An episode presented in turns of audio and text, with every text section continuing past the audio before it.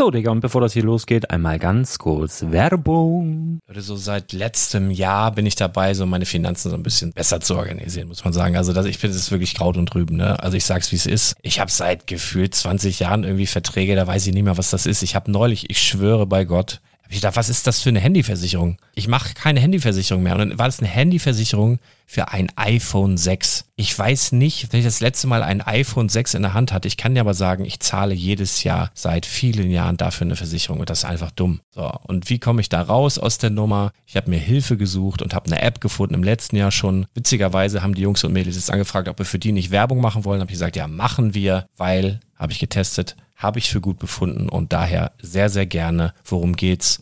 Finanzguru. Finanzguru ist erstmal eine kostenlose App. Die ist auch dauerhaft kostenlos. Es gibt dort so Plusfunktionen. Da kannst du dann für 2,99 Euro pro Monat das Ganze testen. Plusfunktionen sind zum Beispiel, also du hast so Features, kriegst so detaillierte Budgetanalysen, personalisierte Finanztipps, du behältst die Kontrolle über dein verfügbares Einkommen bis zum nächsten Gehaltseingang. Also das sieht in der Praxis so aus, du kannst deine ganzen Konten dort hinterlegen, es muss einmal so verknüpft werden, keine Ahnung, Sparkasse, Volksbank, du kannst aber sogar Kryptokonten hinterlegen, du kannst irgendwelche Aktien, falls du Aktiendepots hast, du kannst alles hinterlegen dort. Und diese App, gerade wenn es um so Sachen geht wie Gehalt oder so, macht auch so Forecasts so ein bisschen. Also die erinnert dich zum Beispiel auch dran, wenn jetzt eine neue Versicherung abbucht oder wenn die App denkt, dass da wieder was kommt, dann kannst du das überprüfen. Und wenn da irgendwas irgendwas aufploppt, also bevor es abbucht und da irgendwas aufploppt und du sagst, ah, das wollte ich aber nicht oder das wollte ich schon lange kündigen, dann kannst du in der App per Fingertipp sozusagen rechtssicher sogar dort Verträge kündigen. Das geht alles mit diesem Plus-System. Du kriegst intelligente Budgetvorschläge, du kriegst tiefgehende Analysen, wenn du willst, über dein Kaufverhalten. Also ich will das nicht haben. Ich weiß, dass ich wahnsinnig bin und ja, du kannst dir da irgendwelche Finanzdaten per Excel auf dem PC ziehen und da weiterverwalten, wenn du willst. Ihr wisst, Excel ist für mich ein rotes Tuch, deswegen das mache ich nicht. Aber die App an sich ist wirklich cool, einfach zu handeln. Und ich war wirklich überrascht, dass du halt sogar Kryptokonten damit verbinden kannst. Das ist alles ziemlich nice. Wie funktioniert das? Du ja, lädst die App runter, halt im App Store oder im Google Play Store, wo auch immer, verknüpfst die mit den jeweiligen Konten, die du verwenden möchtest. Und hier beim Spielwareninvestor Podcast bekommst du jetzt mit dem Code Spielwaren Finanzguru Plus, also wenn du dieses Plus testen möchtest, die App an sich ist kostenlos, aber wenn du Finanzguru Plus mit diesen ganzen Features, die ich gerade aufgezählt habe, drei Monate lang kostenlos nutzen möchtest, gibst du den Code Spielwaren ein. Alles groß geschrieben, Code Spielwaren, drei Monate Finanzguru Plus kostenlos. Ansonsten, du kannst das auch so immer kostenlos testen, aber die Plus-Version eigentlich nur sieben Tage. In diesem Fall jetzt drei Monate. Dementsprechend nutzt das ruhig. Ich kann es empfehlen. Ich habe es benutzt. Coole App. Und ja, mir bleibt nur zu sagen, räum deine Finanzen auf, da hast du mehr Spaß, kannst du mehr Lego kaufen. Hau rein. Wenn du das Ganze nochmal nachlesen möchtest, findest du die ganzen Infos dazu und den Link. Und natürlich wie immer in den Show Notes. Das war's mit der Werbung. Herzlich willkommen zum Spielwareninvestor Podcast. Deutschlands Nummer 1 zum Thema Toy Invest. Spielen reale Rendite mit Lego und Co. Ja, hallo und schön, dass du wieder dabei bist. Mein Name ist Lars Konrad und ich bin der Spielwareninvestor. In der heutigen Episode spreche ich über Ninjago. Ich verrate dir, wie und wann die Serie entstanden ist, welche Zielgruppe von Lego anvisiert wurde und wie sich in meinen Augen die Zielgruppe auch verändert hat und darüber hinaus meiner Meinung nach auch breiter geworden ist. Und natürlich lernst du, wie du es ja von mir hier gewohnt bist, natürlich dann auch dein Wissen, was du heute erhältst, dazu zu benutzen, deine eigene Rendite zu erhöhen und damit dein Geld zu vermehren. Sprich, ich habe am Ende dieses Podcasts noch einen ganz tollen und wirklich, wirklich aus der Praxis gegriffenen Tipp für dich, sprich ein Set, ähm, was ich dir ins Herz legen möchte. Aber hör dir den ganzen Podcast an, um zu, zu verstehen, warum ich dir dieses Set ans Herz lege. Also, ich fange mal an, denn die Geschichte von den Jago geht eigentlich erst im Jahre 2011 los, aber ich habe natürlich ein Archiv von den ganzen Lego-Katalogen der letzten Jahre und ich bin im Jahr 2010 habe ich angefangen und äh, im Jahr 2010 war Lego so anzumerken, dass dringend etwas her musste, dass die Massen wieder begeisterte. Also Bionicle, dieses äh, Lego-untypische Spielzeug und Lizenzen wie Star Wars hatten dem Konzern ja gefühlt den Allerwertesten gerettet als so sieben Jahre zuvor alles sehr, sehr düster aussah. Das lag damals unter anderem daran, dass Lego überall mitspielen wollte. Also, weißt du, bei Kleidung, Merchandise, Themenparks, Computerspiele und so weiter. Und dabei so ein bisschen sein Kerngeschäft, also das Herz, den Legostein selbst so etwas aus dem Blick verloren hatte. Und dann gab es darüber hinaus noch ein Urteil, das war auch noch ein deutsches Gericht, das so das Patent auf den Legostein sozusagen entzogen hat, beziehungsweise festgestellt hat, dass dieses Patent eben abgelaufen ist und somit so Fälschern und Nachahmern damit Tür und Tor geöffnet hat. Und es kam dann zum Glück im Jahr 2004 ein neuer Geschäftsführer, übrigens auch wieder ein Deutscher, mit dem ach so absolut rein deutschen Namen Jürgen, das muss ich ablesen, Jürgen Wies Knütsdorp. also fast wie Meier oder Müller. War ein Deutscher, also kein Witz. Und äh, dieser besann sich auf den Legostein als solches zurück. Es wurde so diese Freizeitparksparte verkauft. Ja, richtig. Also an den Legoland-Parks, die du so kennst, hält Lego heutzutage lediglich 20 Prozent. Rest gehört der Merlin-Gruppe. Gehört auch der Heidepark dazu, diesen ganzen SeaWorld-Parks und so weiter. Es wurden die Lizenzen für Kleidung und auch für Computerspiele und so weiter außer Haus gegeben. Und das bedeutete zwar weiterhin Einnahmen, wenn auch geringere, aber dafür ohne aktives Zutun. Und man hatte eben mehr Kapazitäten und mehr Kraft und mehr ähm, Energie für Neues. Warum erzähle ich dir das alles? Nun ja, es hat in gewisser Weise mit der Entstehung von Ninjago zu tun, in meinen Augen. Denn in der Vorbereitung auf diesen Podcast habe ich mal in meinem Archiv gewühlt, wie ich schon sagte, und mir die beiden Lego-Kataloge von 2010 hervorgenommen. Da gibt's ja mal ähm, von Januar bis Juni und von Juli bis Dezember. Und äh, denn 2010 ist eben das letzte Jahr vor Ninjago. Und Lego war und ist ja schon immer sehr bunt und vielfältig aufgestellt. Das merkst du ja auch in den aktuellen Katalogen. Ähm, aber man merkte so in dem Katalog von 2010, dass sie so mit absoluter Macht versucht haben, so the next big thing zu finden. Ja, also die jahrelang beliebten Bionicles liefen irgendwie nicht mehr so richtig und im ersten Halbjahr 2010 wurden gefühlt so die letzten Zuckungen mit der Gold Edition noch verkauft. Im zweiten Halbjahr tauchten die jahrelang beliebten Roboter oder was auch immer das sein mag, nicht mal mehr im Katalog auf. Ich weiß, 2014 oder so kamen die noch mal wieder kurz, aber eigentlich waren die tot, schon 2010. Äh, und dann wurde aber so in meinen Augen Harakiri-mäßig alles probiert, was irgendwie anders war, um die neue Erfolgsserie auszumachen, die wieder automatisiert Geld bringt. Da gab es dann Hero Factory, Ben 10, auch so komische Roboter dann, die Lego-Spiele, es gab Ritter und Piraten, also alles gleichzeitig, ne? auch Weltraumpolizisten, SpongeBob, Toy Story und zum Beispiel auch Lego Universe, das war so eine Art Lego-Computerspiel, offene Welt aller WoW. Das war aber auch nicht so richtig der Hit. Und es gab auch den Versuch mit dem Lego Atlantis Film, der auf Super RTL ausgestrahlt wurde, die Atlantis Toyline sexy zu machen. Hat eher nicht so geklappt. Ja, und 2010 war im Übrigen auch der Start der bis heute sehr beliebten Lego Minifiguren Serie.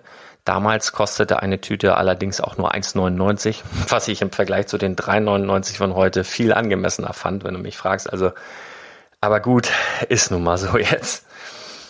Ähm, ja, aber eigentlich wollte alles vielleicht bis auf die Minifigur nicht so recht gelingen, bis im Jahr 2011 dann Ninjago die Welt erblickte. Im Januar 2011 startete auf Super RTL die erste Staffel der animierten Zeichentrickserie Ninjago, in deren Mittelpunkt die Abenteuer von sechs Ninjas mit Namen Jay, Kai, Zane, Cole, Nia und Lloyd stehen. Oder wie Gamadon sagen würde, Lloyd. Insider bis heute mit über 80 Episoden. Im Übrigen die am längsten und am häufigsten gesehene natürlich und aber auch am längsten laufende Lego-Serie aller Zeiten darstellt.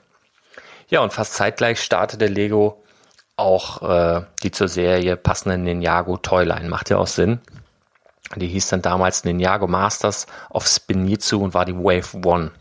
Die Wave One umfasste elf verschiedene Bausätze, wobei der günstigste mit der Setnummer 2258 äh, Ninja Ambush für 6,99 war und das teuerste mit der Setnummer 2505 war Gamadons dunkle Festung zum Preis von 69,99. Kurz darauf folgte bereits die Wave 2 und alle diese Sets beschäftigten sich mit der Ninjago Story aus der gleichnamigen Serie. Also so zeitgleich, was so in der Serie passiert ist, kam dann eben auch als Set raus, wie du es auch heute so von den Lego-Movies kennst und dann gibt's ja Sets dazu. Das war so ganz, ganz ähnlich eigentlich. Macht ja auch Sinn. Ja, und ebenfalls 2011 erschien dann auch noch so etwas wie die Wave 1.1 und die Wave 1.2 mit Masters of Spinitzu, Rise of the Snakes, was eben auch wieder mit der Story in der animierten Serie zu tun hat. Da haben sie dann gegen Schlangen gekämpft und ja, da war alles bisschen grüner. Die Verpackungen waren, sind dann von rot auf grün geschwenkt und so. Also kam eine Menge raus 2011. Im Jahr, also neben der begleitenden Serie und inklusive Polybags, alle, alle Sets zusammen sage und schreiben 33 Stück. Also in einem Jahr, als diese Serie released wurde, 33 neue Lego-Bausätze. Also finde ich echt heftig.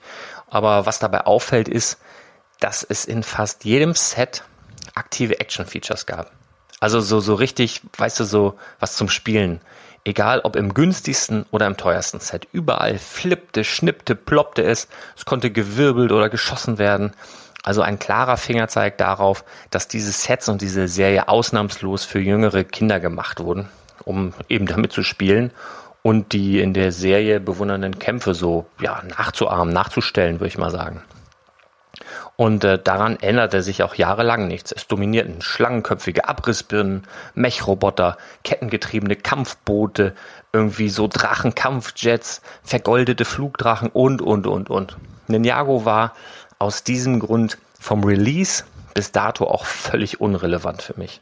Das Einzige, was mir dabei interessant vorkam, waren so manche Sets mit extrem viel goldenen Teilen, die heutzutage tatsächlich dann auch so das drei- bis sechsfache an Wert bringen. Aber so richtig wollte der Funke zu mir nicht überspringen.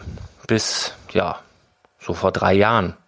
Im Jahr 2015, so, das, da, da wurde so Ninjago das erste Mal für mich so richtig sichtbar. Also ich habe es das erste Mal so richtig ernst genommen, weil da ein Set auf den Markt, äh, Markt kam mit der Setnummer 70751, Tempel des Ariezu. Ohne das Set gesehen zu haben, äh, war ich schon so ein bisschen, ja, verwirrt, aufgeregt.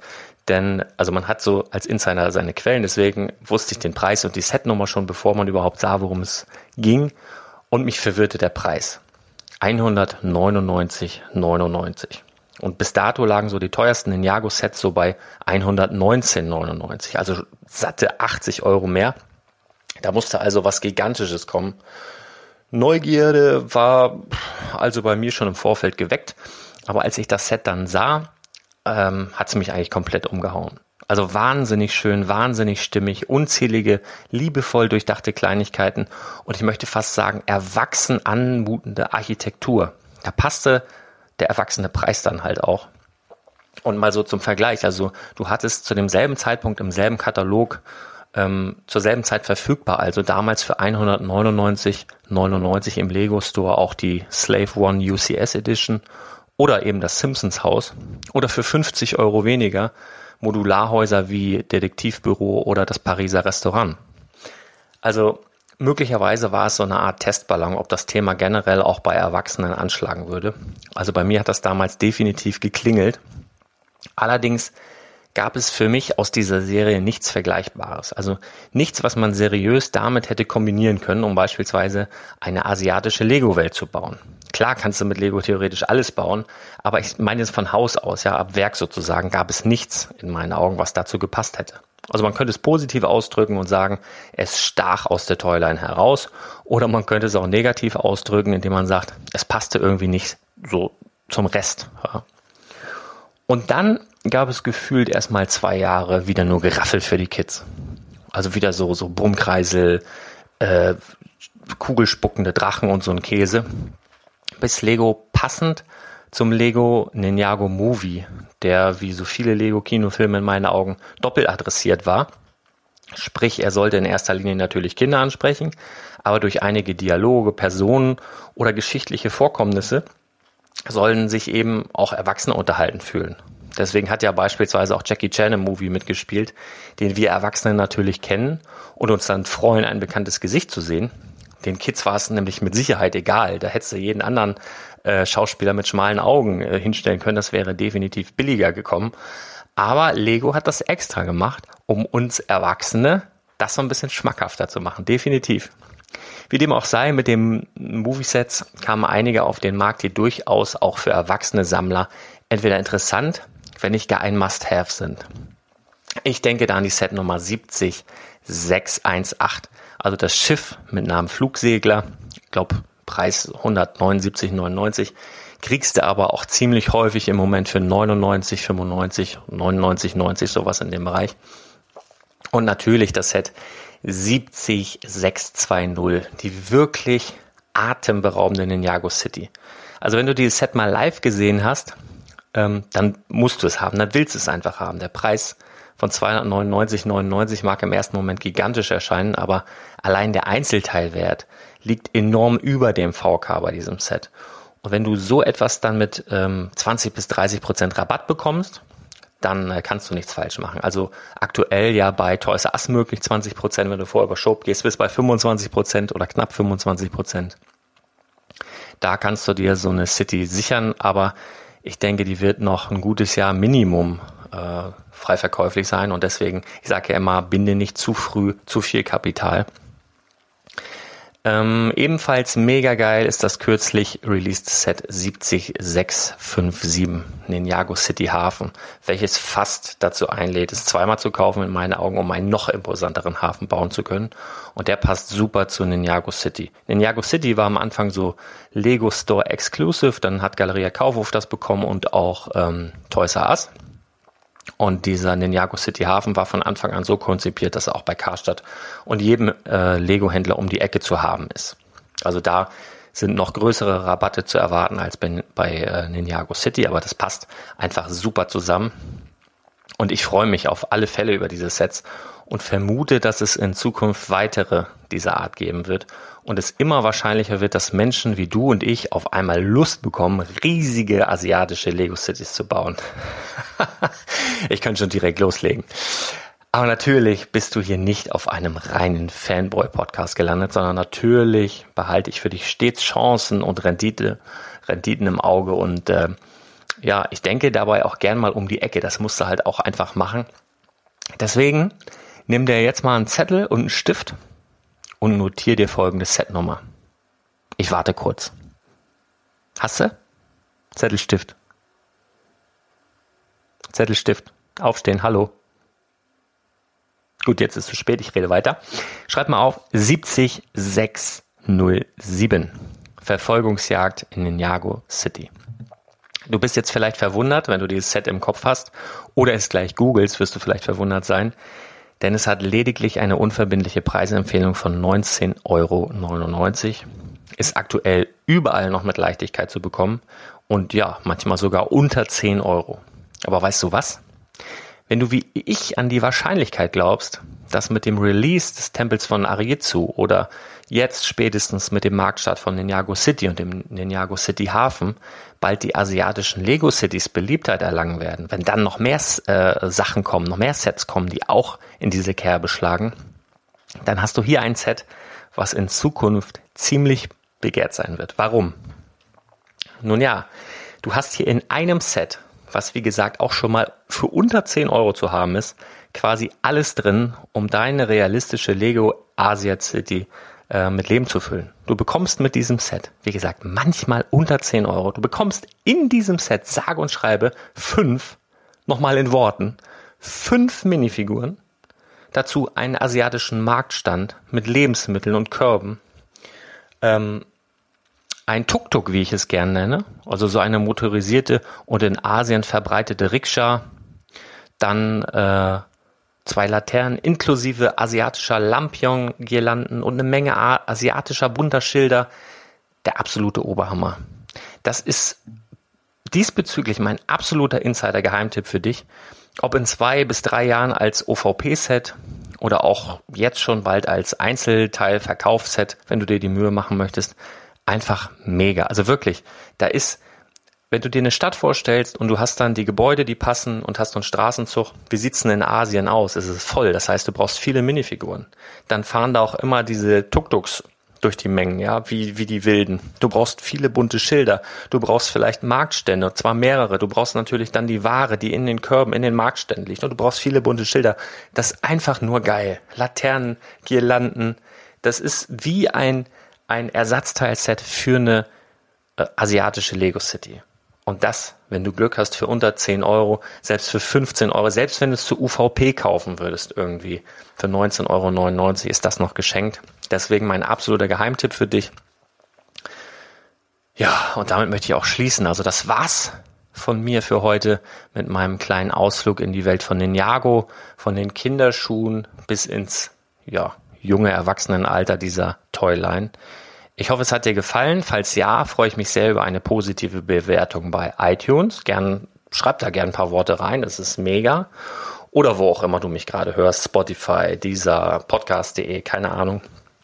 Und teile mir auch gern per Mail deine Gedanken zum Thema Ninjago mit. Ist die Serie für dich interessant oder ist das Kinderkram? Schreib mir einfach eine E-Mail an legolas.spielwaren-investor.de. Ich freue mich auf jeden Fall von dir zu lesen. Liebe Grüße, Sayonara und bis ganz bald. Ciao.